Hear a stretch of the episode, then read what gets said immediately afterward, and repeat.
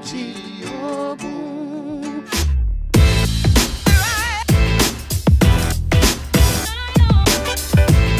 Fala galera, tudo bem com vocês? Meu nome é Carlos Mafra, estamos aqui para mais um episódio do Plugado Podcast, episódio número 100, um episódio muito especial. Estamos aqui há dois anos produzindo esse podcast, estou muito contente aqui. Tem uma dupla muito especial, vamos falar de música de espiritualidade. Do meu lado esquerdo tenho aqui Miguel Rodrigues. Salve, salve, Miguel. Salve, simpatia. Bom E ter aí? de volta aqui. Episódio 100, hein? Episódio 100. Parabéns ao Plugado, meu. Obrigado. Toda a equipe aqui, todo Muito time. trabalho. Agradecer a todo mundo que faz parte, né? Que fez parte. Muito orgulho, né? Desse projeto aqui. Temos muitas histórias boas e hoje uma história muito legal. Tudo certo aí? Tá preparado? Tô preparadíssimo. É? Conectado. Estudou? Estudou? Plugadíssimo. É? Hoje, Acordei 5 e meia da manhã pra estudar. Eu tenho aqui orgulho de ter Pris Rodrigo. Salve, salve. Rosa Amarela. Salve. Como tá? Gratidão. Gratidão pela oportunidade de aqui estar em um ambiente tão bem produzido e tão aconchegante. Pô, obrigado, cara. Já se sentiu muito bem recebido. Vindo do diretor de fotografia, do cara do audiovisual. grande elogio. Pessoal, muito bom estar aqui, poder trazer a nossa flor para vocês, né, para os espectadores do Plugados. É uma felicidade imensa poder estar aqui hoje. Diretamente do Rio de Janeiro. Exatamente, diretamente do Rio para estar mais plugada. É isso, aí pô, aqui demais. Tem aqui uma carioca, um gaúcho, é isso? Isso, No final das contas, descobri que vocês são do mesmo lugar, é isso? Santa Maria, da Boca do Monte. exatamente. Santa Maria da Boca do Monte.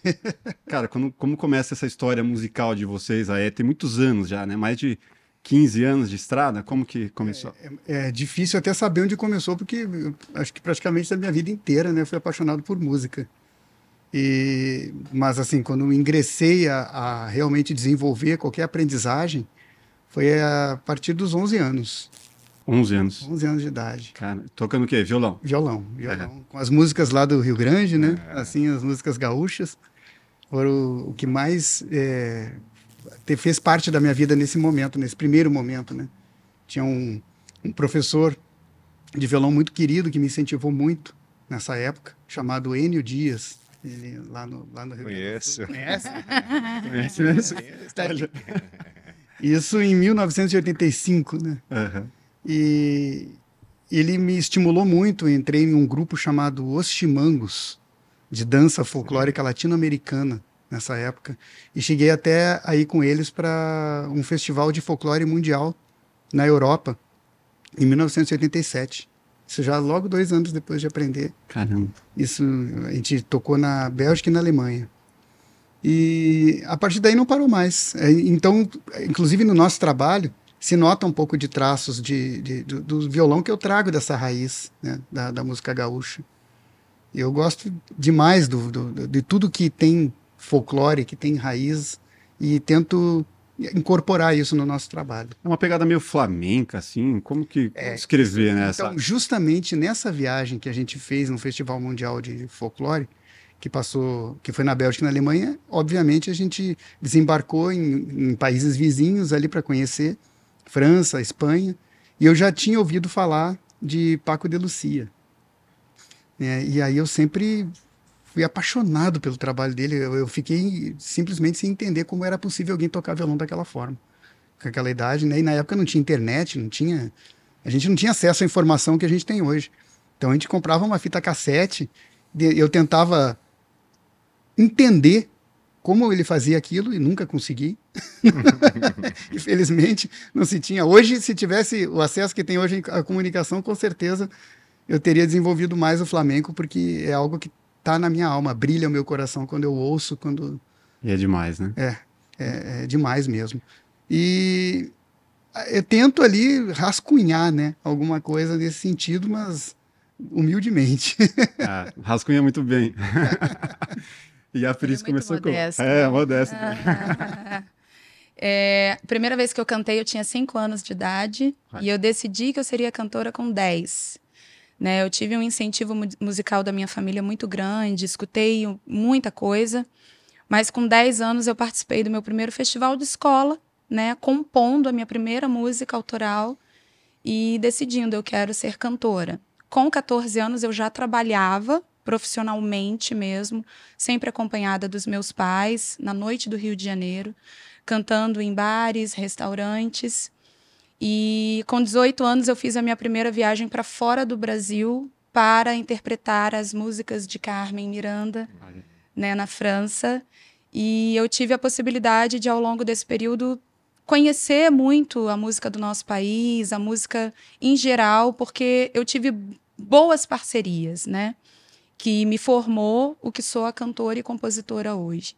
Então, ao longo da minha trajetória, são 27 anos como cantora. Caramba. Cantando profissionalmente em bares, em festas, compondo, fazendo jingles, servindo de produção vocal para outros artistas também. Então, isso tudo hoje a gente compõe, né? Dentro do Rosa Amarela a gente misturou. O que, que você cantava lá quando você era criança nesses bares aí? Olha, eu Samba? sei.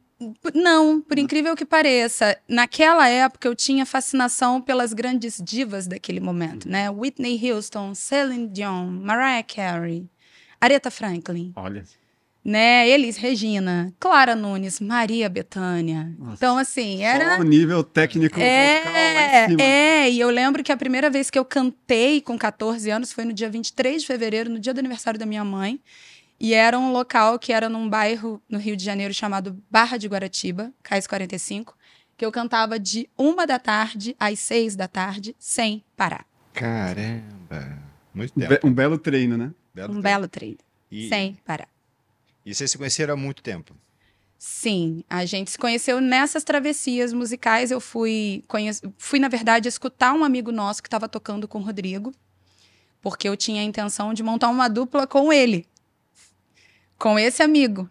Acabou que eu não montei a dupla com esse amigo e o E o Rodrigo, passou na frente. passou na frente, passou a perna no amigo, e falou: "Vem trabalhar comigo". Não, não, é, não fazia a perna, não. Tanto que passou um, te- passou um tempinho, eu, eu já tocava muito frequentemente em muitos lugares e é, a- ao ponto assim de a, a- a voz não dá, né? de tanto, tanto trabalho que tinha naquela época.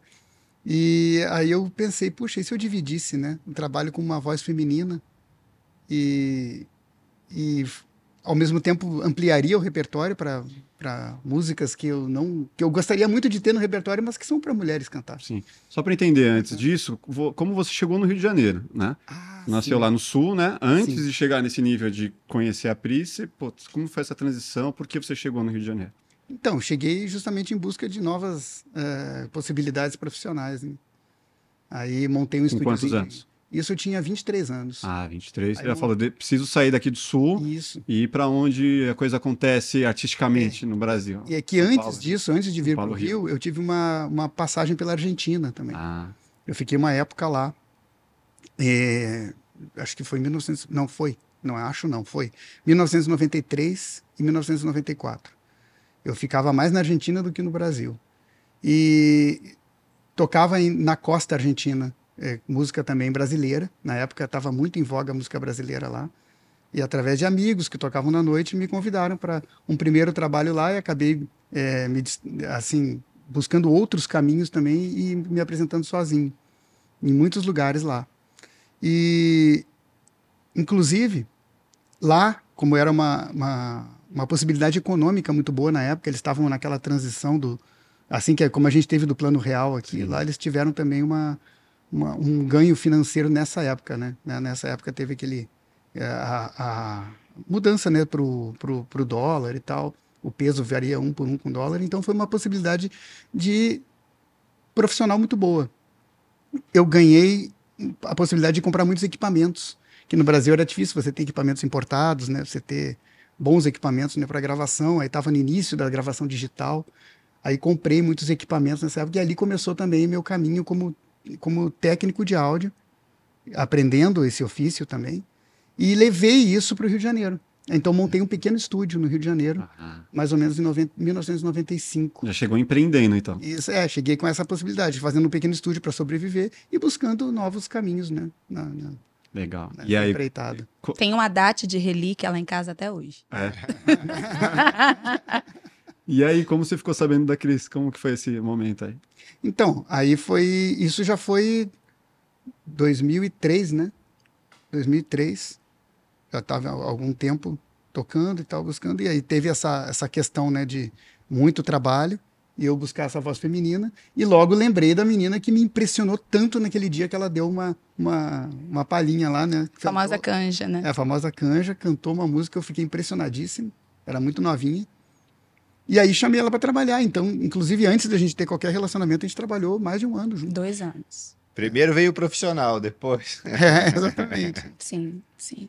Mas sempre, assim, houve muito respeito. Até hoje a gente tenta manter isso ao máximo. É, fácil, né? dividir o pessoal e o profissional. né? É, a nossa relação, na verdade, a nossa relação quanto casal, quanto amigos, né, empreendedores juntos, sempre foi uma relação muito próxima. Eu recebo de amigos sempre essa pergunta: como é que é trabalhar com seu marido 24 horas? Eu não sei não trabalhar com meu marido 24 horas. Eu não saberia nem Não como tem- não tem fazer- comparativo, né? E nem quero ter. Aham. sabe? Porque é uma relação realmente de orgulho mesmo, de parceria, de respeito. A gente tem uma, uma- um código entre nós que é pode estar bom para um, mas se não tiver para outro, então não está pronto ainda. Sim. Isso é na vida, na educação dos filhos, na profissão, tem que ser como um acordo para os dois, né? E assim a gente vem já há 20 anos juntos. Formamos a nossa família, temos dois filhos. Primeiro, como ele bem colocou, veio profissional, mas eu não nego. Quando eu bati o olho, eu falei: Eu quero aquele gaúcho para mim. Já rolou aqui. Eu falo mesmo. e agradeço muito a Deus pela, pela oportunidade de reencontro, né? Porque eu acho que foi um reencontro mesmo, a gente. E aí, cara, vocês é, começaram profissionalmente, depois é, se conheceram melhor e aí ficou por muito tempo, não por muito tempo não existiu a dupla, né? A dupla vem em questão de três, quatro anos. Não. Não? A dupla musical sempre existiu, porque a gente fazia trabalhos é, com música covers, né? N- Na noite, em festas, em 15 anos, eventos corporativos. E a gente sempre escrevia alguma coisa juntos, gravava possíveis ideias de releituras, mas um trabalho autoral mesmo tem, vai fazer cinco anos. Entendi. Mas profissionalmente a gente sempre trabalhou como uma dupla. Não era o Rosa Amarela. Não era o Rosa Como vocês se identificavam? Como que era? Era a Festa Bis, no Rio de Janeiro, né? Que por um período próspero foi um trabalho voltado a eventos no Rio de, de grande chamamento do público, né? As noivas queriam a gente no- nos eventos, as cerimonialistas nos indicavam Eventos sociais. eventos sociais.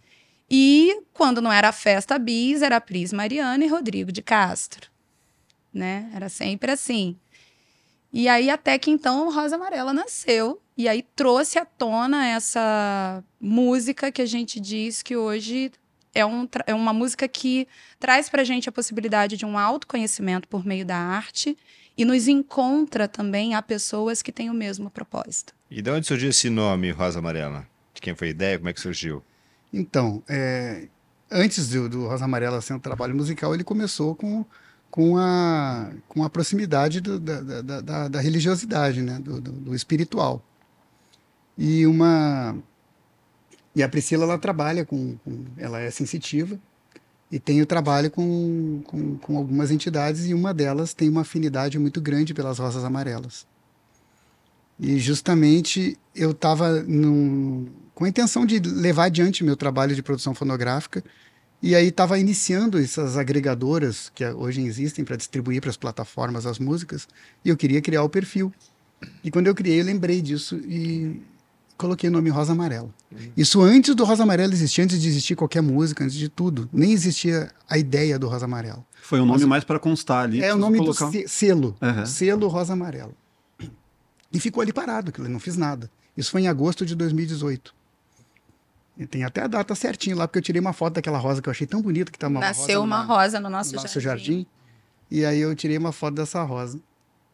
E ficou lá. Aí, em 25 de dezembro de 2018, no dia de Natal mesmo, né? Não foi após a véspera de Natal, eu estava dedilhando o violão.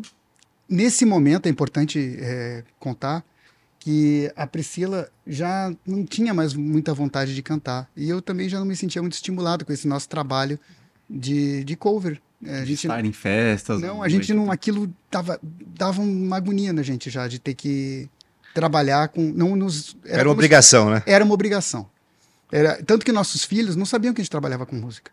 A gente viveu 15 anos de música sem eles saberem, sem, sem eles verem eu pegar num violão dentro de casa. Sem ver Não se cantar. escutava música Não em se casa. escutava música em casa. Não tinha inspiração musical para mostrar para os filhos que a gente fazia um trabalho com música.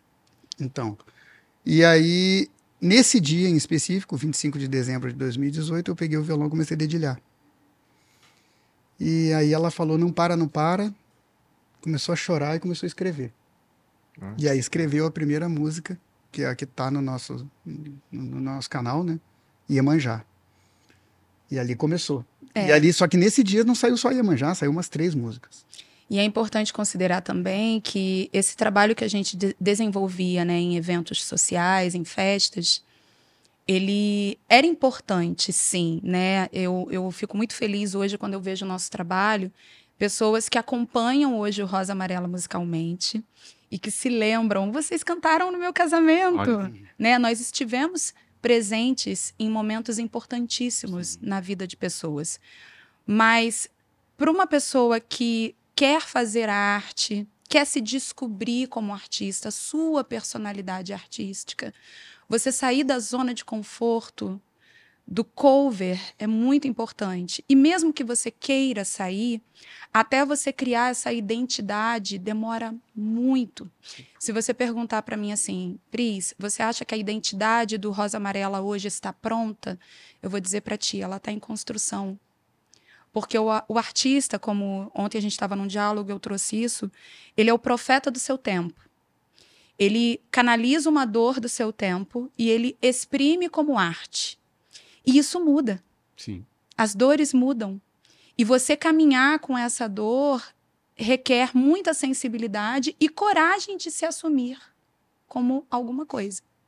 É uma constante evolução. É uma constante evolução. E aí você tem que ter a vida prática, a vida social, a vida emocional, tudo isso equilibrado e caminhando junto. E as contas chegam, né, amigo? Sim, sim. Como fazer isso é um grande malabarismo, Exato. né? É É um igual a, desafio. É um desafio. É, você- é igual a carta do mago do tarô. Você tem todas as ferramentas ali na tua mesa, mas como você vai fazer isso? É o grande pulo do gato. Vocês começaram a construir a identidade de vocês em paralelo à questão espiritual, né? A, a- a música de vocês leva muito para esse lugar. Eu queria entender qual o momento que vocês falaram assim, putz, vamos por esse caminho, né?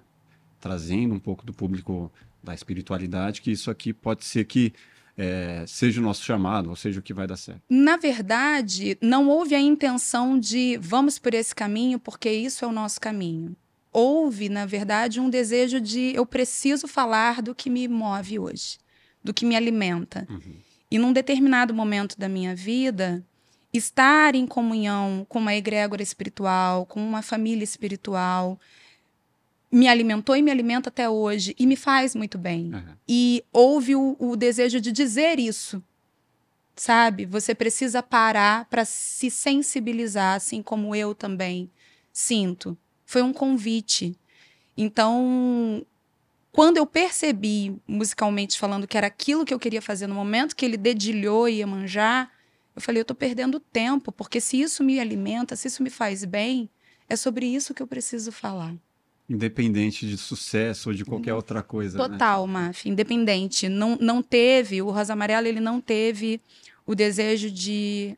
Não teve, não tem, de acumular números, de. Como às vezes a gente encontra pessoas que gostam muito da gente, que falam: nossa, a gente quer ver vocês no Vivo Rio, a gente quer ver vocês. em-" Não é essa a preocupação, é levar uma verdade mesmo. Sim. É, é deixar uma mensagem. É sensibilizar pessoas. Pode ser uma, pode ser duas, pode ser um milhão, mas esse é o tempo que vai dizer. É lindo. Hoje estava né, no, no, no link da música de vocês, e aí vi um, uma pessoa falando ali, né, que ela estava com um problema em setembro, que estava no fundo do poço, que ela não conseguia sair, ela estava muito mal, e ela ouviu a música, conseguiu, e aquela música mudou a vida dela, e ela conseguiu se livrar daquele fundo do poço e, e voltou, né, a ter uma vida, e aquela música que salvou a vida dela, que ela falou no depoimento. Isso é maravilhoso, né? Sim. Enquanto houver uma pessoa dessas, que não, não precisa ser mil, uma, já faz toda a diferença, já valeu a pena. A gente já esteve no fundo do poço. A gente É, entende. Inclusive, é é importante lugar. contar que justamente nesse momento em que, antes de dedilhar Iemanjá e ela cantar, é, já estávamos, bem dizer, buscando outros caminhos profissionais. Ela se formou em pedagogia, já estava. Já trabalhava, na área da educação. Trabalhou 15 anos na sala 17. de aula. 17. É, então. Foram 17 anos. E, e eu já buscando o caminho com a fotografia. Justamente buscando esse, esse outro, outras possibilidades profissionais para tentar se encontrar. E que aí. É, que é a questão que ela falou, né? As contas chegam. né? Exatamente. Né? Você não. É, a música, ela é muito gratificante, mas assim, cara, é um em um milhão que vai viver e vai viver bem de música, é, né? Um é... percentual bem, bem baixo. Mas é engraçado, porque a gente fazia o trabalho. Não é que parou de, de acontecer nosso trabalho de entretenimento. Chegavam os, os pedidos de orçamento, a gente deixava fechado. Não, não abria. abria. A gente não a tinha gente... vontade de abrir. É. A nossa família Perdeu foi formada com música. A gente entende, né, que viver de arte no país que a gente vive hoje é um grande desafio. Sim. E se tratando de música, ainda encontramos muitas barreiras com preconceito, enfim, tantas coisas. Mas a gente tinha, sempre tivemos uma organização empreendedora com a música. Né? A gente tinha ali o nosso momento de inspiração, de música, mas sempre vimos esse trabalho, o trabalho que a gente né, vem realizando há tanto tempo juntos, como algo profissional. Então, a gente sempre viveu muito bem de música. Só que dentro do que a gente fazia, a gente já não... Faltava algo, né? Uhum. Engraçado, e tinha uma sensação de sentir a dor do mundo. Era uma coisa engraçada, assim. Onde eu tô, é. eu me sinto um peixe fora d'água. É. Era a sensação que dava, assim. Quem sou eu? Um pouco estafado daquilo tudo, né? Você uhum. quer conseguir algo que te preencha mais. Aí vocês nessa dedilhada que foi, né? Um... Foi, foi o start, né? O e aí, start. Mas continua sendo uma completa transformação o tempo todo, né? Não dá para dizer assim, ah, concluímos algo. Não, essa conclusão nunca existe. Mas essa importância, tanto de, de um quanto de outro, né? De ir para o caminho da fotografia, quanto é, o seu caminho, é, é muito claro, assim, no, do que vocês constroem, que, pô, o visual do clipe de vocês, pô, tem tudo a ver com esse momento que você estava ali buscando um outro caminho, né? E eu queria entender de vocês, assim, qual é qual o, o, maior diferencial que as pessoas conseguem encontrar no trabalho de vocês? Assim, a fotografia é um que visivelmente na hora que bate o olho. Tem outra questão também é da música tocar a alma. Tipo, conheci a música de vocês através da minha esposa, como eu estava contando. Cara, ela colocou o som no, no carro. Eu falei, Pô, isso é legal, hein, cara? Puta música que toca. E eu nem sabia. Tipo, aí depois que eu fui entender a letra, fui entender o caminho espiritual. Mas assim, o visual e a técnica vocal, pô, são dois grandes diferenciais. O que mais vocês colocam aí como diferenciais? Então, a gente, inclusive, estava conversando antes de começar aqui, né? A questão de, de eh, fazer um trabalho. É, porque a gente estava sendo preparado, na realidade. Ela, tanto no trabalho na, na, da parte da pedagogia, quanto eu na fotografia, é como se houvesse uma, um preparo, para que a gente pudesse realizar algo. E acho que foi isso. E eu penso que o diferencial hoje é aquilo que vai falar com você. Sem a nossa preocupação de querer dizer que você tem que seguir tal coisa. Uhum. Provavelmente, quando você escutou uma canção nossa, a sensação que você teve foi diferente de quando ele escutou a mesma canção. Sim.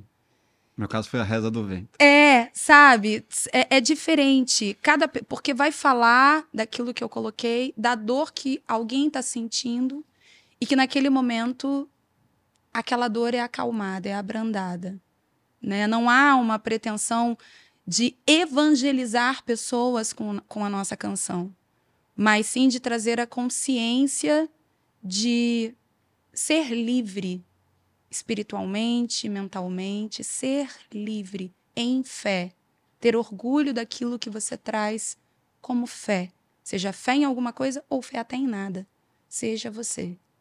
Eu acho que esse é o diferencial do nosso trabalho. Muito legal. Acho que, cara, acho que para todo mundo que ainda não conhece, entender, pô, quero pedir a reza do vento aí pra gente é. marcar esse momento. Inclusive, minha esposa, minhas filhas vieram para assistir lindas, vocês, lindas. estão aqui empolgadíssimas. Eu estou muito feliz de estar aqui, de saber que essa cidade linda está recepcionando a gente com crianças, gente. Isso daí, para mim, que trabalhei em sala de aula, vai lá no coração. Que demais. Adoro. Adoro esse Quantos, público. Quais são os números dessa reza do vento? Números. Números. você ter noção, a gente nunca nem parou pra ver. É, Ah, tem milhões, milhões. No YouTube Então- tá 4 milhões, eu vi. 4 milhões é muita coisa, é muito. É, É. coisa boa. É, a gente nem, nem vê a A gente só faz. Sim. Que essa música, especialmente Reza do Vento, ela é uma composição do Ali de Maria, que a gente fez essa releitura. né? É, Uma música que, que muito bonita. nos tocava também, em Isso. primeiro lugar. né? Vamos lá. Hey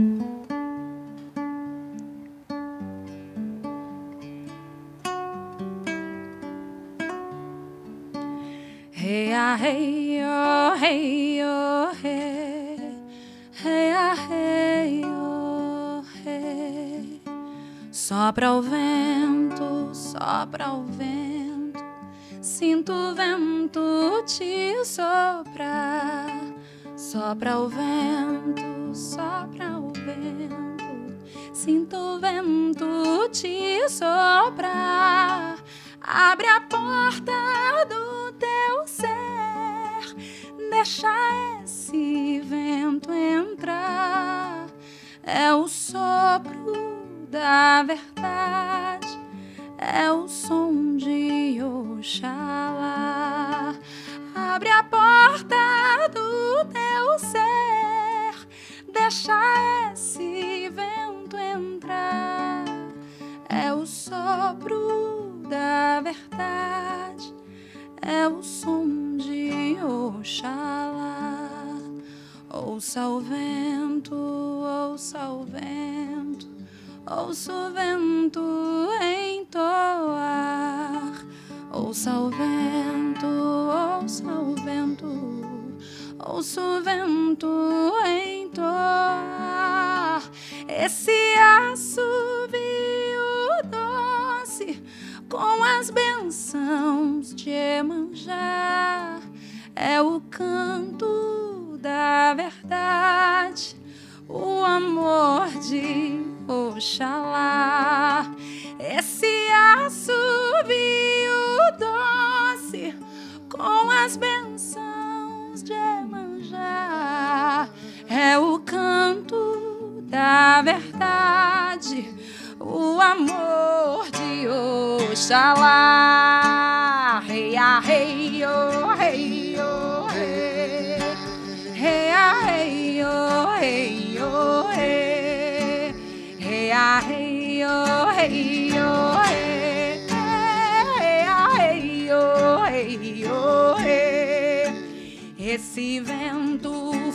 Foi ao norte, esse vento veio ao sul, esse vento foi a leste, esse vento a oeste. Esteve nas montanhas brancas, nos cabelos de Jesus.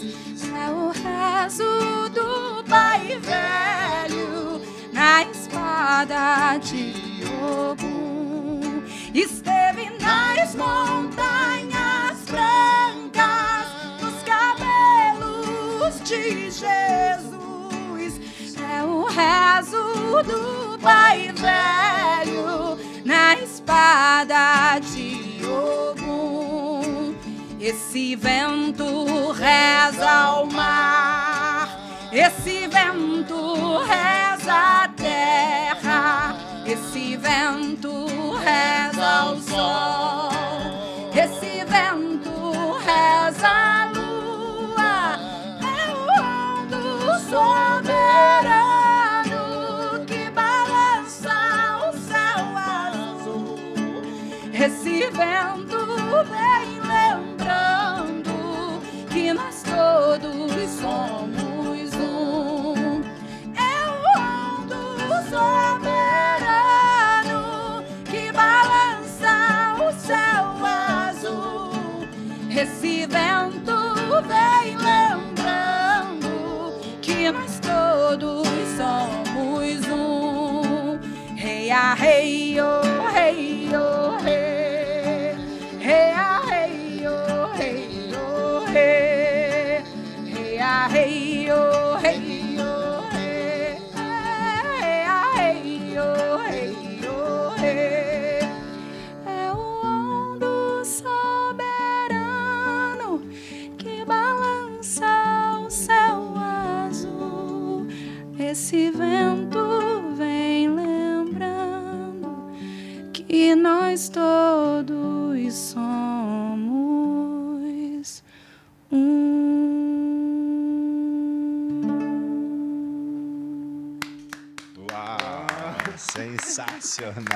Aí, bom demais, né? Oi, ainda mais é ouvindo aqui, né?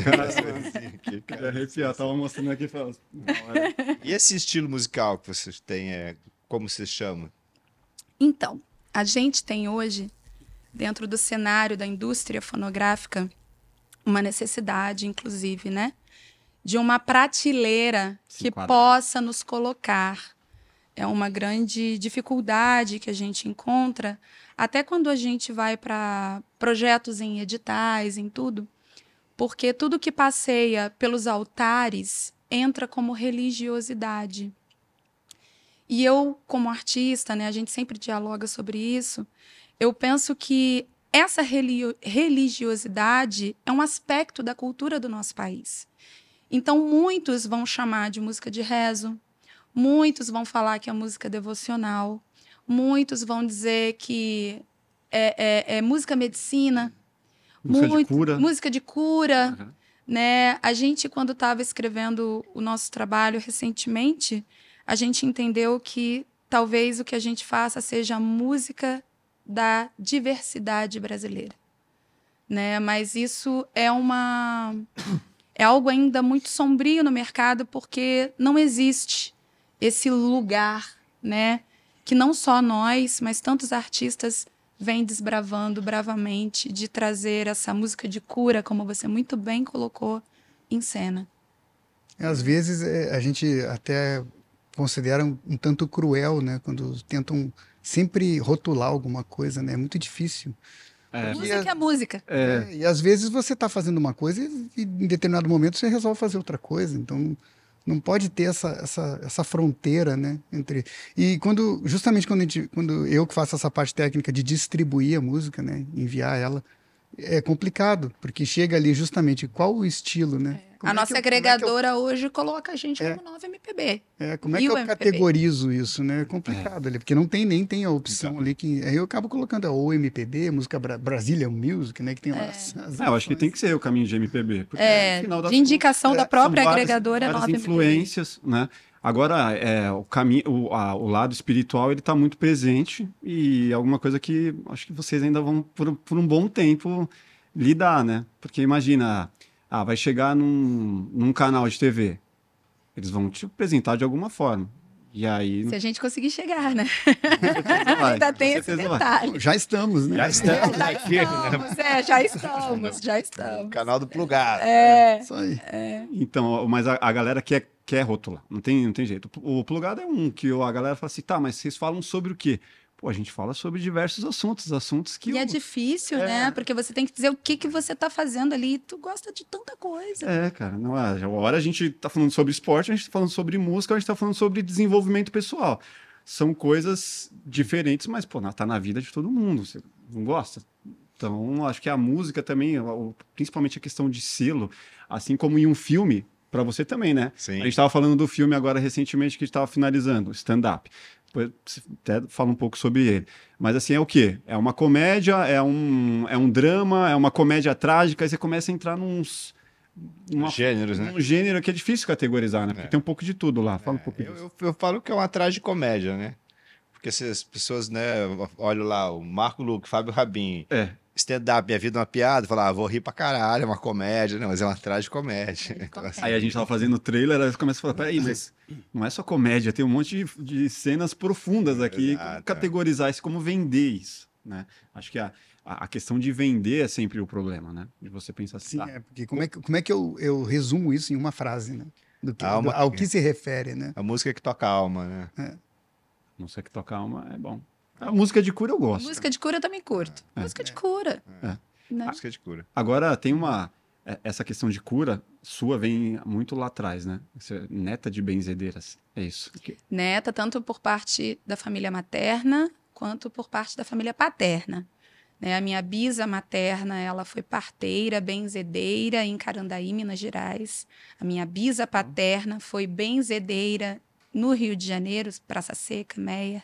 Minha avó era rezadeira, então eu trago essa linhagem aí bem próxima, realmente. Qual é a diferença de benzedeira e reza, rezadeira, rezadeira. né? As duas acabam indo para o mesmo fim. Mas a benzedeira é quando ela tem um elemento mágico, vamos dizer assim, uma erva, um copo com água, e através desse elemento ela proclama palavras benditas Uhum. e te benze, enquanto que a rezadeira apenas te reza.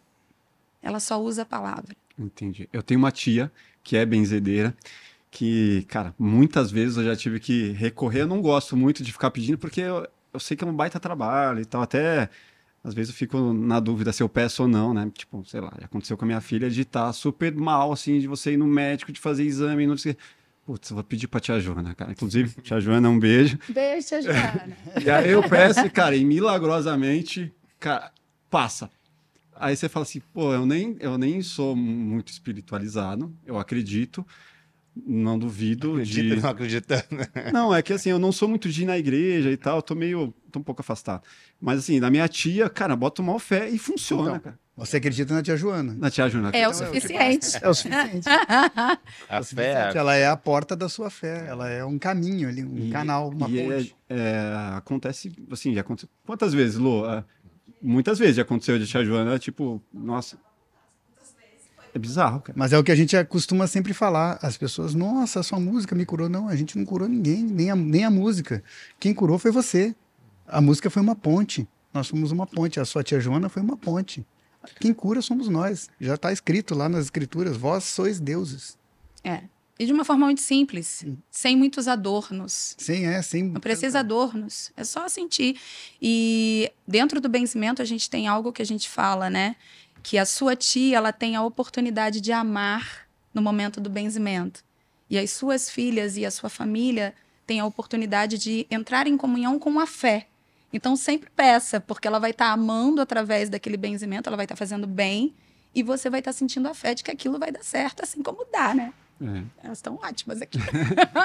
Agora, para vocês que benzem, é, é, como você recebe esse pedido, assim, tipo, de uma pessoa que tá, puta, todo mês pedindo, tá lá uma coisa aqui e fala, puta, De forma muito natural. é, o benzimento ele é um acolhimento, ele é um carinho, Uhum. né? É, eu tenho a possibilidade sempre, é muito comum isso comigo, eu já observei, sempre bate na minha porta criança e animal para benzer.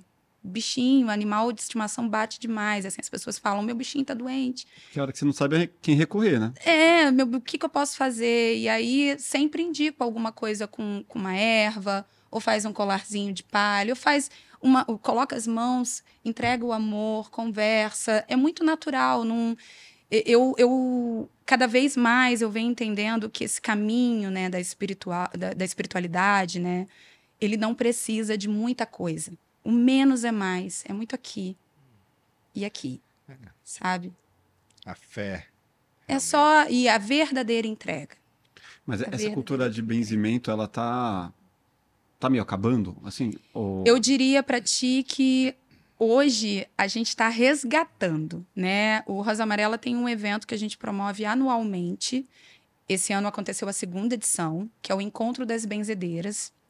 Eu tenho a possibilidade de, ao longo do ano, ministrar estudos de benzimento. Uhum. Mas eu sempre digo para as pessoas: vocês podem benzer sem aprender comigo, tá? Isso não é uma regra. Eu tenho que estudar para aprender benzimento. Não existe. Porque tem várias formas, né? Da minha tia é no óleo, assim. Que Sim, aí você- aparece os. É, que aí você, você pega o- a sua tia, provavelmente ela usa o prato, a água, o azeite ou o óleo. É. E aí ela pinga. Se eu você coloca três bolinhas e essas bolinhas se juntam, a criança ou o ser está quebrantado. Se não se junta, porque tá tudo bem, né? Mas são as nossas técnicas ancestrais, vamos dizer assim, a nossa tecnologia ancestral, né? É, então, quando a pessoa estuda um benzimento, ela estuda para aprender essas, esse repertório. Uhum. Mas qualquer pessoa pode benzer, você pode benzer. Qualquer pessoa pode benzer. E ao longo do ano eu tenho a possibilidade de ministrar estudos de benzimento e sempre no final do ano, no período de setembro, em comemoração a Cosme Damião no Rio de Janeiro, a gente faz o Encontro das Benzedeiras, que é um evento que traz à tona essa cultura popular do benzimento, né? É um evento que tem a função de arrecadar fundos também para caridade. E esse ano a gente teve novamente um evento bem sucedido, com pessoas que estudaram benzimento comigo, com pessoas que praticam o benzimento em suas vidas. E é muito bom, porque você acaba vendo que essa coisa da tia que está sumindo, a avó que está É. sumindo, na verdade a gente está resgatando agora. porque é uma cultura brasileira. E aí, se você me perguntar por que, que você acha que está sumindo, eu acredito que hoje a gente tem várias vertentes, né, de, da própria religiosidade que tira do ser o poder pessoal. Você acaba acreditando que só numa determinada figura o benzimento está. Ou num determinado local, né? Exatamente. E aí você vai aniquilando essa possibilidade de liberdade de praticar o bem. Eu preciso de algo que está lá longe para estar bem. Uhum. E, na verdade, é o contrário, está aqui dentro. É, preciso de um templo. Eu né? preciso de um templo, eu preciso ir lá na fulana de tal que é longe, porque só ela. Ou então eu vou lá naquele senhor que só ele me reza, vou no meu padre, vou no meu pastor, vou. Eu, eu respeito todas essas denominações, acho que são de extrema importância, Uhum. mas também compreendo a importância do poder pessoal de cada pessoa, de se auto-revelar, de buscar o seu autoconhecimento e a sua autocura, né? Agora, a, a questão da religião de, de, matriz africa- de matriz africana. Tem um estereótipo muito grande né, no Brasil. Gostaria que vocês falassem um pouco disso, assim, de...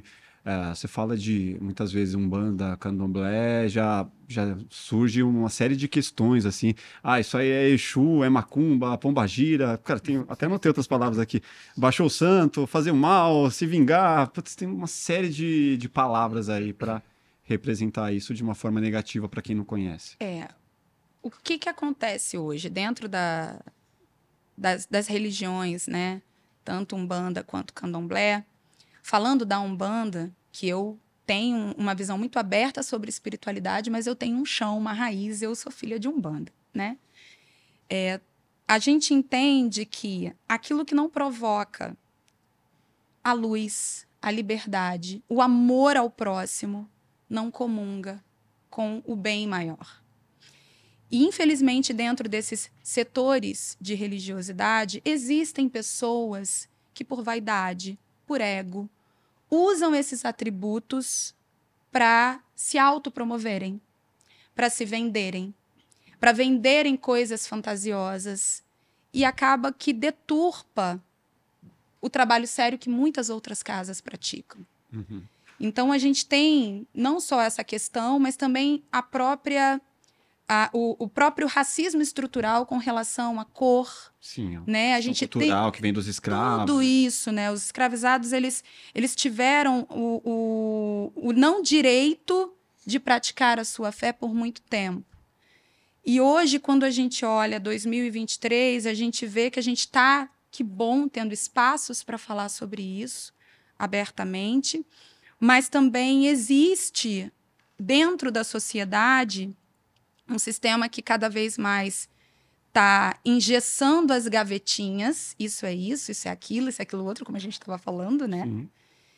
E outras pessoas não estão podendo manifestar a sua fé porque não fazem parte dessa gavetinha. Quando, na verdade, a gente precisa procurar. a- a- como é que eu posso dizer? Horizontalizar tudo isso, circular isso. Onde, mesmo eu sendo um bandista, eu posso agradecer ao povo de candomblé, mesmo o povo de candomblé tendo a sua raiz em matriz af- africana, pode, de alguma maneira, agradecer ao povo budista. Então, isso daí precisa ser muito visto e muito colocado no entendimento de que, se a gente fala da liberdade, a liberdade tem que começar dentro da nossa casa. Mas é um movimento, assim, esse cross entre religiões, assim, de pessoas que se identificam com várias. Cê- Vocês veem isso? Ou... Porque, assim, eu- eu, acredito num, num bem maior. Eu não sou muito fã de religiões. Ah, não, não acredito em nenhuma 100%.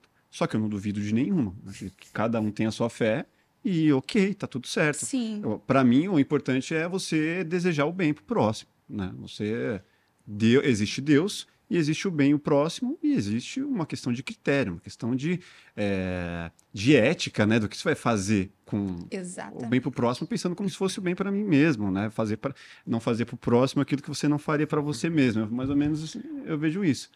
Que que, como que você vê religião, Miguel? Eu acho que religião é energia, né? Tá dentro da gente. Eu acho que, como eu comentei ali que a gente tava.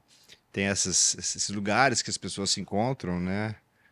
Para rezar, seja num centro de umbanda, seja num catolicismo, seja na igreja evangélica, que as pessoas querem e precisam desse, dessas energias de todo mundo, mas tem Uhum. pessoas que não precisam, né? Você consegue se encontrar com você mesmo, né? Você não tá muito espiritu- espiritualizado ultimamente, né? Não, eu tô, eu oro Tá? todo dia, todo dia eu me ajoelho, agradeço a Deus. Mas você não é de nenhuma religião especificamente. Não sou de nenhuma religião, mas eu acho lindo todas as religiões. Uhum. Eu admiro todas as religiões, eu respeito todas as religiões, evangélico, católico, umbandista, candomblé, Legal. O budismo, que não é religião, Seixinoe, enfim, eu sou porque minha mãe, minha mãe frequentava todas, centro, centro espírita, ela ia na igreja evangélica, na igreja católica, ela ia na Umbanda, ela baixava santo.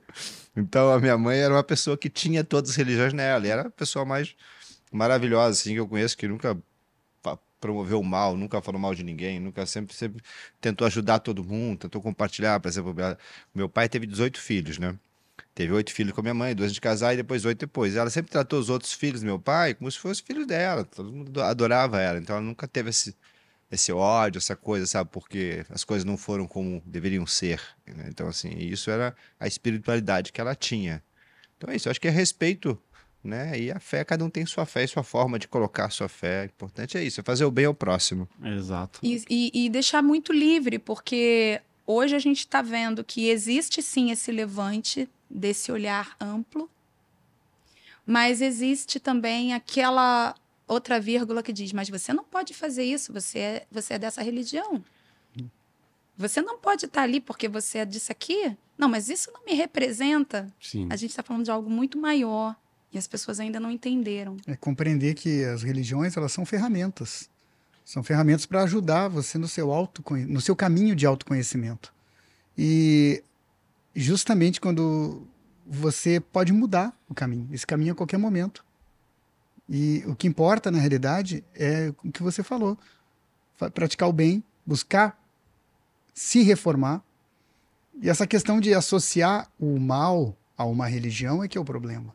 Ah, o mal ou o bem, tanto o mal quanto o bem, não está em religião nenhuma. O mal ou o bem está no homem. Sim. A, a nós, ser somos- humano. né? nós vivemos num mundo dual, dual aqui. Então, qualquer religião vai ter, vai ter pessoas de bom e mau caráter. Perfeito. Não, não há, não há uma, uma. Não, essa aqui, então. Não é. Esse rapaz aqui é da igreja, esse rapaz é bonzinho. É, Esse rapaz- vai nessa. É, não. Agora tem, tem o, o Zeca Pagodinho, ele pode ter colaborado com isso, né? Tem uma música dele que fala: Eu vou botar seu nome na macumba, vou procurar uma feiticeira, fazer uma kizumba pra te derrubar. Você me jogou um feitiço, quase que eu morri. Só eu sei que sofri, que Deus me perdoe, mas vou me mundo, vingar. e não, e todo mundo que pede pelo respeito canta, né? Canta! Então. Cara, o samba, velho, ele tem muitas influências, assim, de, sei lá, escutar fundo de quintal, ali, Sim, sim. coisa sombrinha. Cara, ele fala É muito. porque a sobre- raiz do samba é o batuque, né? Exato. O batuque veio da onde? Do terreiro. É, aí fala muito de orixás, fala de umas coisas que eu, cara, escuto samba há muitos anos, mas muitas vezes eu só, só tava cantando, sem entender nem o que estava sendo dito, né? Fala, fala muito de Emanjá, fala de Ogum, de Inhaçã. Pô, nem sabia o que, que era, mas estava cantando. Eu queria entender de você um pouco de orixás. Explicar pra galera o que, que são os orixás, quantos orixás, o que, que é essa cultura toda. Orixá, orixá. Ori vem de cabeça, chá vem de luz, né? A luz da cabeça. É... É, explica também que isso é um idioma, né? Sim, idioma Yorubá. E, na verdade, o orixá, dentro do, do que eu acredito, né? São pontos de energia, fontes da natureza. Então, quando eu canto a Iemanjá, eu estou cantando as águas. Que aqui no Brasil tem essa referência ao mar, enquanto que na África ancestral, lá atrás, era um rio. Então, é uma cultura, né? Quando a gente fala de orixá, a gente está falando de seres em cultura que é a gráfica, né? Vai passando de pai para filho, vai sendo falado e, em- e promove com que as pessoas entrem em conexão com a natureza. Orixá é natureza. Ah, é? Orixá é natureza. Se eu falo de Oxóssi, eu estou falando das florestas. Se eu falo de Ossan, eu estou falando da cura pela seiva das plantas. Oxalá. Eu estou falando Da criação. da criação, e ele Ah, é é? meu pai.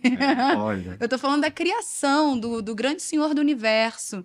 Se eu falo de Inhansã, eu tô falando da força das tempestades, dos ventos. Oxum, eu tô falando dos rios, do leito das águas doces, das cachoeiras. Nanã, eu tô falando dos pântanos.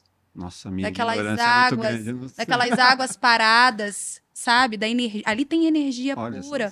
Quando a gente olha um mangue, é um berçário, Uma lama. né? A gente está falando de Nanã ali. Quando a gente fala de Obaluaê, Omulu, a gente está falando do poder da terra, daquilo que depura, daquilo que chega para curar. Sim. Então, é fonte de energia na natureza.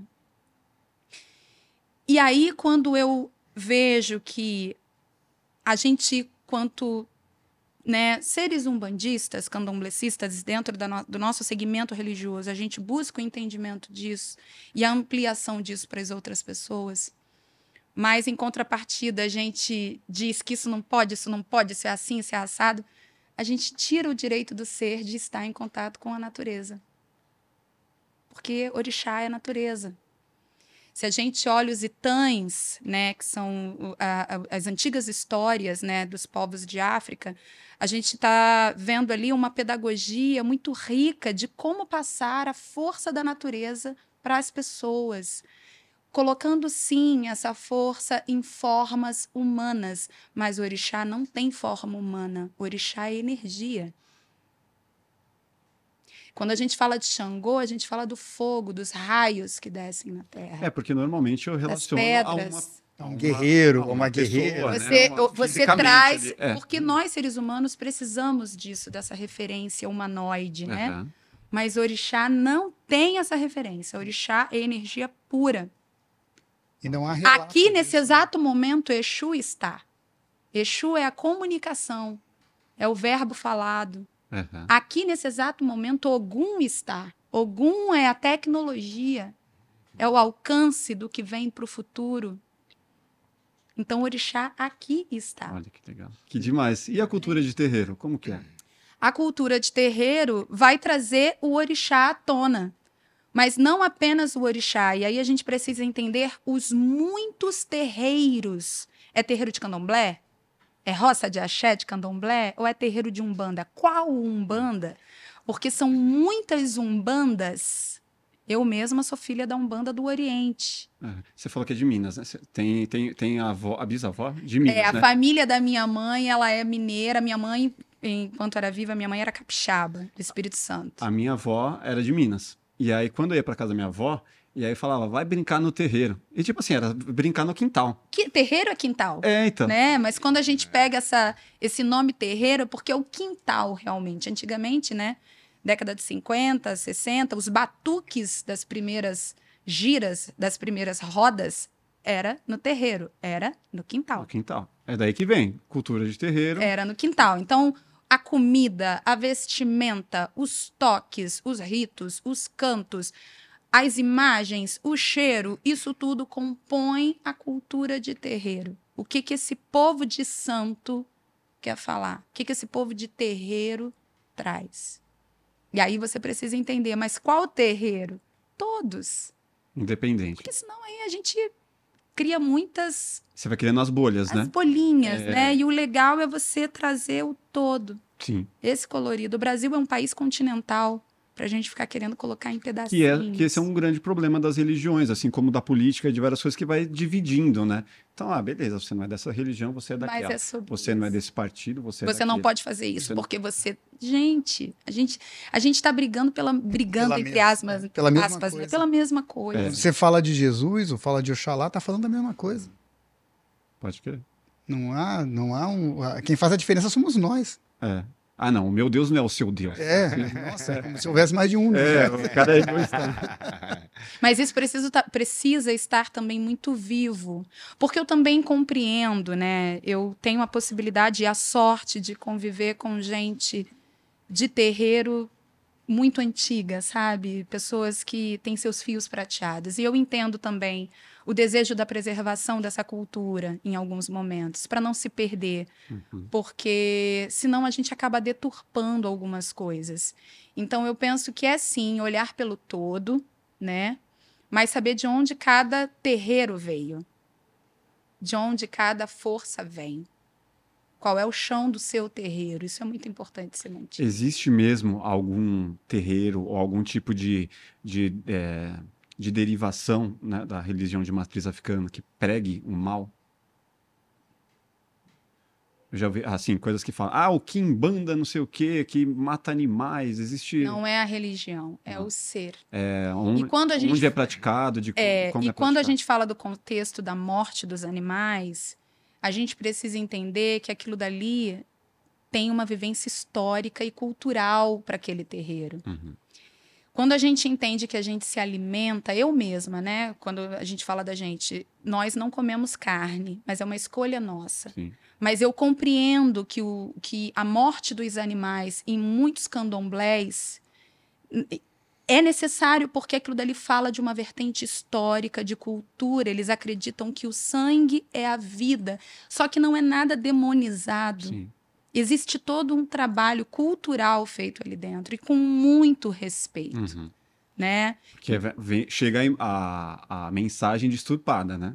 Não, gente, eu convido as pessoas que não nunca viveram a entrarem numa gira de umbanda ou numa num xirê de candomblé. Não vão sair possuídas. Não vão, vão se não vão apaixonar. ver sacrifício animal. Não, é, é- é- é- não, não existe. Aliás, isso nem é feito Não é em público. feito. Isso daí é algo que, muito pelo contrário, fala de uma fé, né? Quando a gente olha as escrituras sagradas, o sangue do cordeiro, Uhum. né?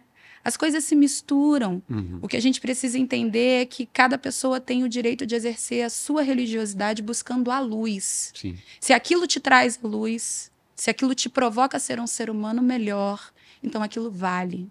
Sem falar que se você. Como é que você condena uma prática que você não conhece, mas depois numa. Num, num- numa almoço dominical. come no uma Natal você coloca, no Natal você coloca o Chester. É, come uma churrascada, entendeu? Não, Você A tá entendendo? né? É um- é- as pessoas precisam entender o contexto histórico de cada E coisa. Pode ter certeza, o que é feito no abatedouro não, não há mínimo respeito. Não. Total. E dentro de uma roça de candomblé, né, eu, eu não tenho muita profundidade das roças de candomblé. Eu, eu tive uma breve passagem pelo candomblé de Queto, né? Fui a Bian, para quem sabe o que significa, dentro do candomblé de Queto, ou seja, não fui ninguém. Mas eu pude ver o carinho que é dado e tudo ali é aproveitado. Tudo ali é muito sagrado, sabe? Sim. Muito sagrado. Não existe demonização, não existe é, falta de respeito. Você vê um jovem, uma criança, um adolescente de candomblé, o respeito que eles têm dentro de um xirê, dentro de uma roda, a postura. É de se orgulhar. Eu Uhum. chego e me emociono porque é bonito. E as pessoas, elas, não, por não conhecerem, elas demonizam. E vai passando a mensagem errada, e no final das contas você vê, tipo, é, de geração em geração vai passando uma mensagem que é disturpada, né? É uma coisa que é engraçado quando você né, baixa a entidade, né? Em você, porque como você falou, né, não é uma entidade, não é um, é a energia da natureza, a energia que está com a gente. Como é que funciona isso? Porque eu nunca recebi entidade, entendeu?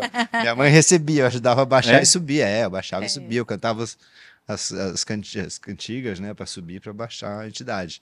Mas eu nunca recebi a Subir? entidade. É? Subia a entidade. É, na Subir é verdade. pra voltar. Não- É, baixar é para incorporar. Já chega, subir é pra... Subia para liberar o corpo, liberar o cavalo, como diz o. Então, É. então o Miguel era um Ogã. Eu era o. eu-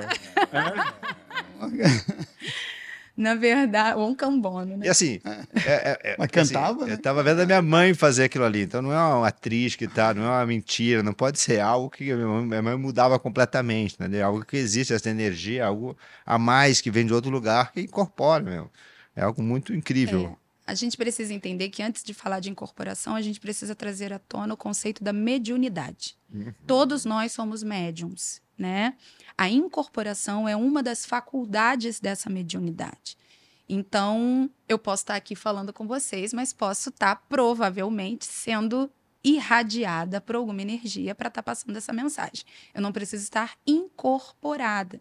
Chico Xavier, nas casas de Kardec, né, psicografava. Psicografia é um aspecto da mediunidade. A incorporação também é.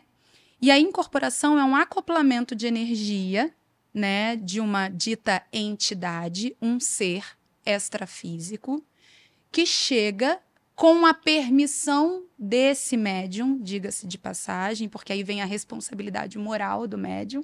Não dá pra gente dizer, eu fiz porque a pombogira mandou. Não, você fez porque você quis fazer. Põe a culpa na pombagira. Tá? Por favor, olha, olha o respeito, né? Você dá essa permissão e ali há o acoplamento e uma, uma mensagem é feita, uma reza é feita, algo é feito ali em nome dessa energia. Então, é o acoplamento da minha energia com a energia de uma entidade onde eu estou consciente, porque cada vez mais a, a incorporação inconsciente vem deixando de existir, porque não existe essa de apenas eu saio e essa energia chega. Né? Corpinho fora, Eu né? estaria morta, provavelmente. Uhum. A minha consciência precisa estar ali para eu não morrer. Então, eu estou ali, eu estou presenciando, sentindo tudo. Com o passar do tempo, algumas coisas que são ditas no ato da incorporação, realmente, nós, como médiums, acabamos esquecendo. Às vezes é quase que instantâneo, sim. Mas a gente sente tudo que está acontecendo ali. Seja num, num, numa pombogira, numa cigana, num caboclo, num preto velho, num, em outro ser, né? Dentro da, das umbandas, hoje a gente vem recebendo os povos das estrelas em alguns lugares. Legal. Então, isso é algo que Que é uma né? mediunidade alienígena? é Isso? é, É? em alguma, algum, alguns terreiros a gente já tem, vem sentindo isso. Eu trouxe a Cintia Cameirinha aqui, ela fala sobre isso. Foi, foi É, isso é importante ser dito, porque uma vez nós estávamos num diálogo com o Norberto Peixoto, um autor maravilhoso que eu indico, inclusive. É, muitas coisas eu acredito, muitas coisas eu discordo, mas eu acho que numa pedagogia espiritual a gente tem que conhecer um pouco de tudo. E ele, uma vez, ele me fez uma pergunta que ele disse para mim assim: Pris, você acha que daqui a 50 anos a Umbanda vai ser a mesma de hoje? E aquilo deu um nó na minha cabeça, sabe? Por que não? A gente vai estar com outras consciências, a gente vai estar com outras práticas mediúnicas, né? Outras coisas estarão acontecendo e as coisas vão mudando.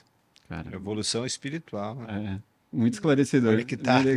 Que as entidades se manifestam como elas melhores podem ser aceitas, Uhum. mas essas formas podem mudar.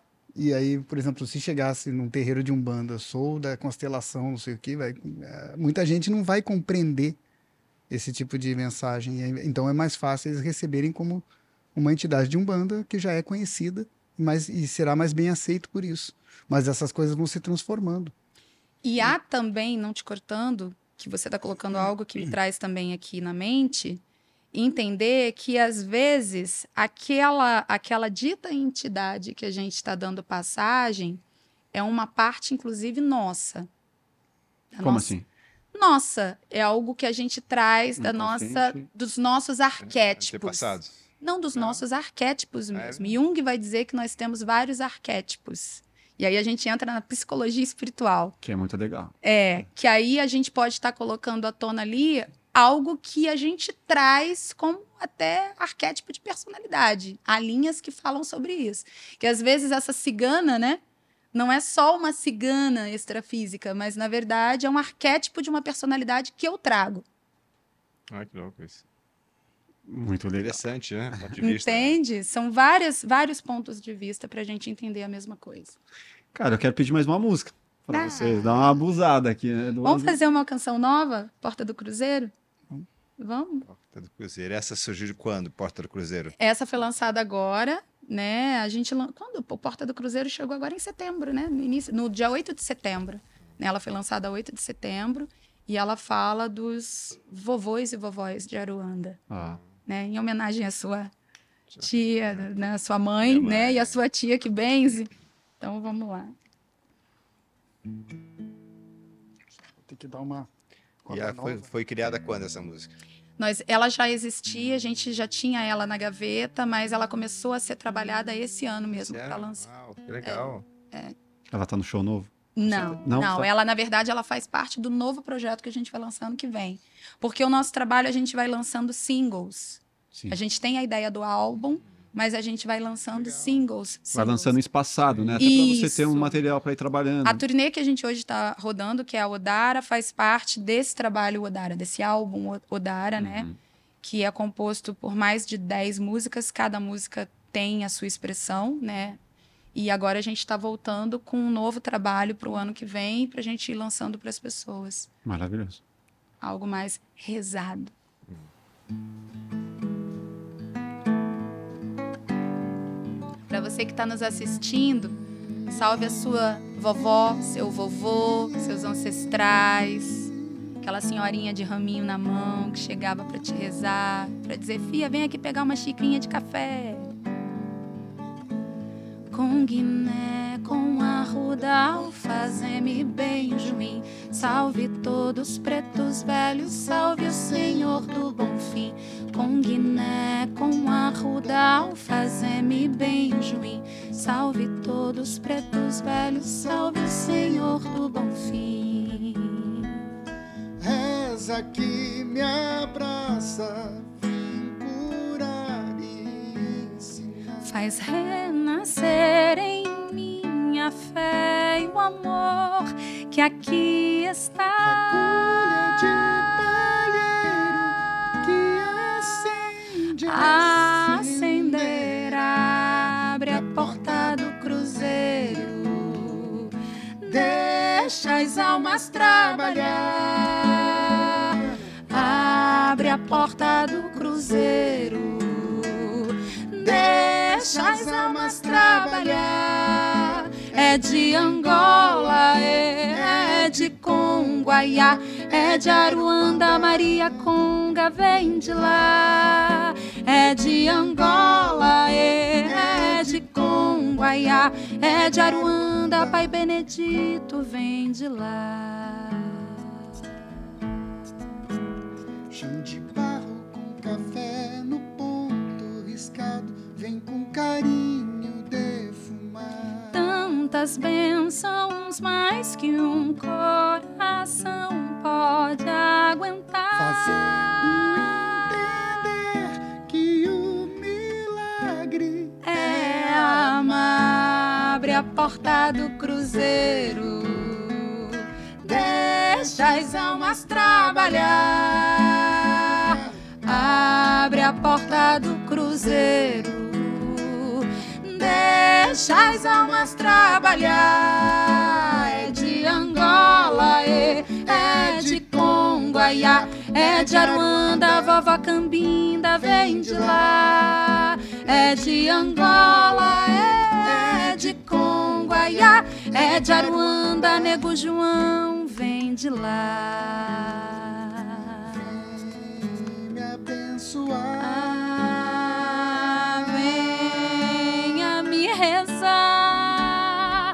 Ajude a entender a boa nova, deixa as almas trabalhar.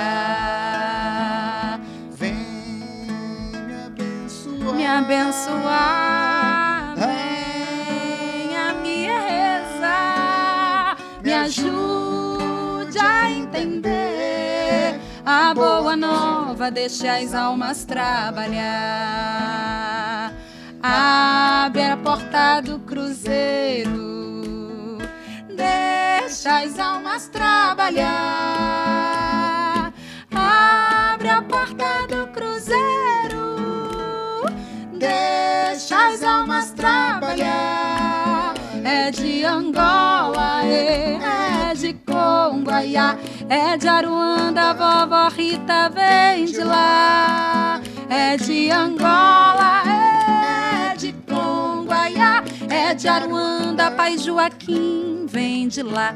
Com Guiné, com Arruda, Alfazeme, Benjuim. Salve vovó Iracema, que sempre cuidou de mim. Com Guiné, com Arruda, Alfazeme, Benjuim. Salve vovô Malaquias, que sempre rezou por mim. Com Guiné, com Arruda, Alfazeme, Benjuim. Salve todos rezadores, salve o Senhor do bom fim. Com Guiné, com Arruda, Alfazeme, Benjuim. Salve vovó benzedeira, que sempre rezou por mim. Salve o nosso Senhor do bom fim. Oxalá vibra por mim. Salve o nosso Senhor do bom fim. Salve quem reza por mim.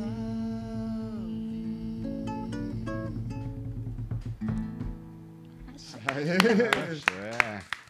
Sensacional. Bom demais, bom quem demais. reza por nós, né?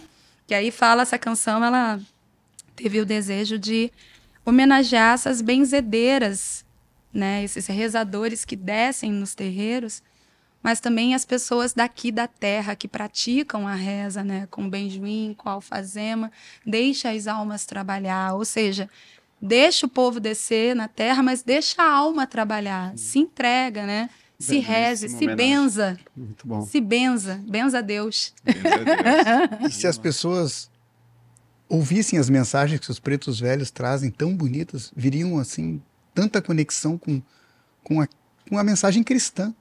É a mensagem cristã que eles trazem. E isso é muito confundido, infelizmente, né, quando a gente vê é, pintado nos muros, né? Vovó Maria Conga, traga o seu amor em sete dias. Entendeu? Essa Trabalhos para o amor, isso aí a gente vê muito. Amarração. E isso, exatamente isso, faz uma confusão danada e estigmatiza de uma forma negativa Verdade. uma coisa tão bonita que é, que é a mensagem que os pretos velhos trazem. Inclusive, é, quando a mensagem ela tem essa conotação, as pessoas podem desconfiar. Aquilo, isso não é um banda, isso não representa um banda. Sim. E uma coisa que pode de- esclarecer muito é um trabalho sério de um que não é tão sério é a conduta moral do médium. Sempre avalie isso. A conduta moral. Que ele, o que ele, como é que ele é na vida, fora do terreiro? Sim. Aí você já começa a dar, Dá a uma partir daí, pesquisada, dá uma né? pesquisada, ver se aquilo ali condiz, porque as entidades, quando vêm passar uma mensagem, eles têm que se afinizar com a sua energia. E uma entidade de luz não vem num- numa conduta moral deturpada. Não vai dar trela pra um picareta, né? Não. Só vem coisa ruim, né?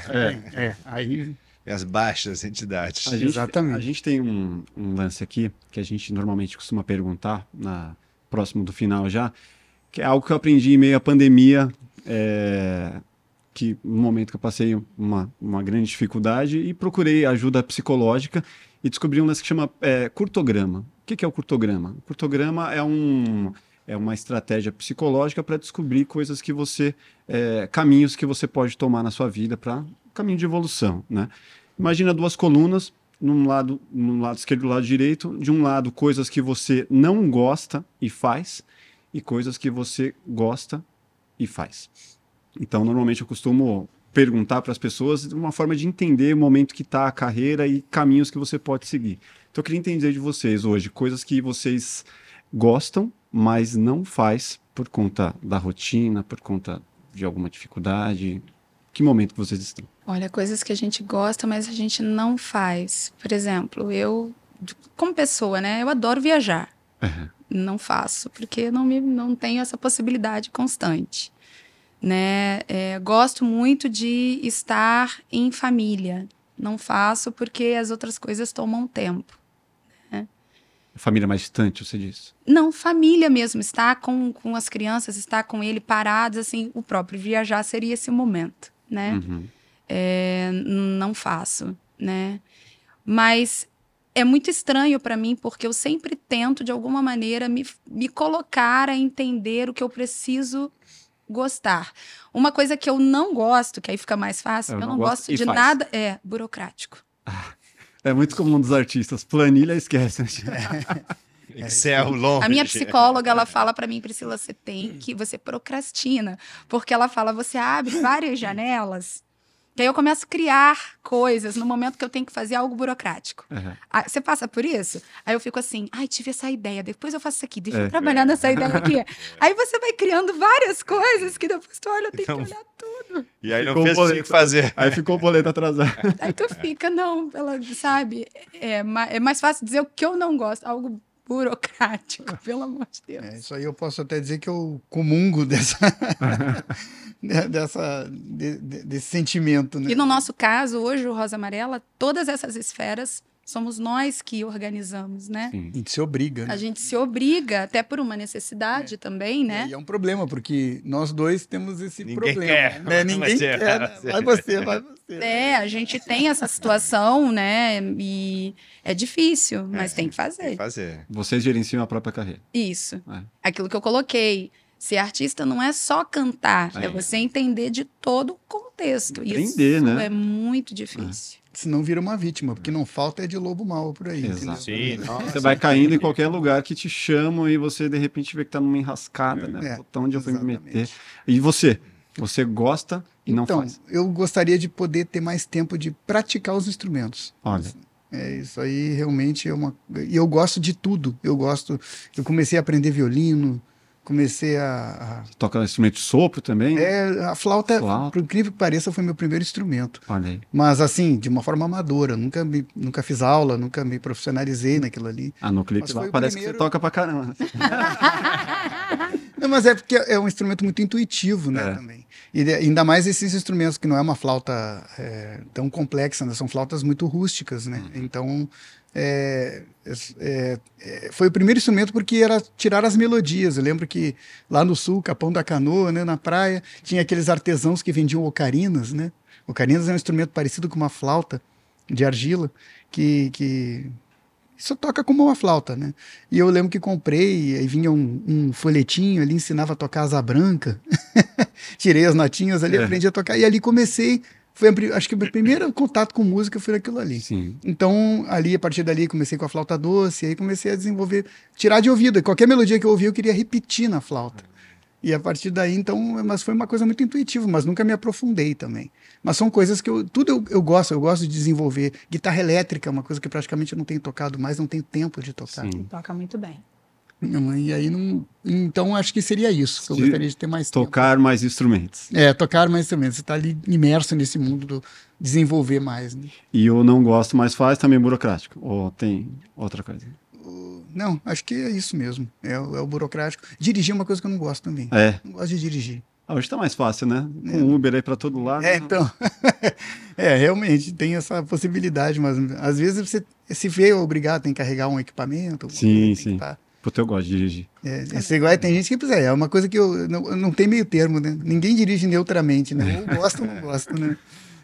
E a gente tem também uma playlist no Spotify que a gente alimenta com uma música de cada convidado, né?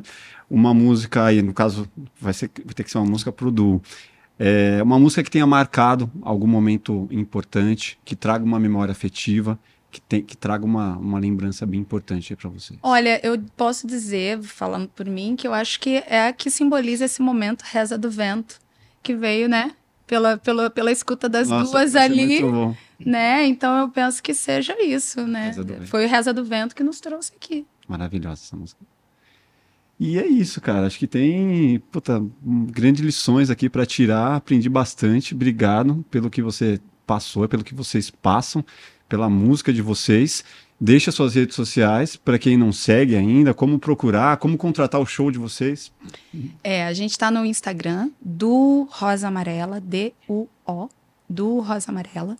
No Spotify também. Inclusive, essa semana a gente lançou um projeto dentro do Spotify que é para você que curte o nosso trabalho, né, poder de alguma maneira nos ajudar também a continuar o projeto Rosa Amarela, né, através de doações livres e espontâneas.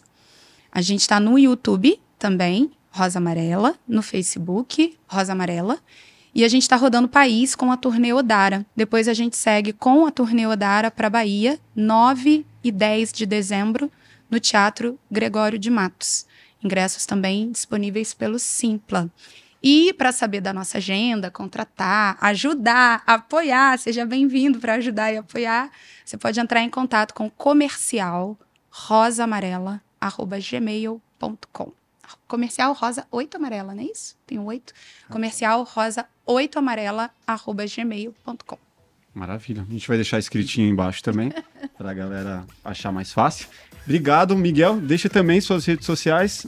Miguel Rodrigues, diretor Instagram, só o que eu tenho. É isso. Rede social né, ocupa muito tempo, né? Ah, Já você é muito ocupado agora. né? Muito, muito ocupado, felizmente, graças a Deus. Maravilha, obrigado pessoal. Obrigado a você que acompanhou até aqui. Se inscreva no canal, deixe seus comentários, vamos alongar aqui essa conversa, deixa suas dúvidas também. E obrigado até o próximo Plugado Podcast. Grande abraço. Valeu. Até lá.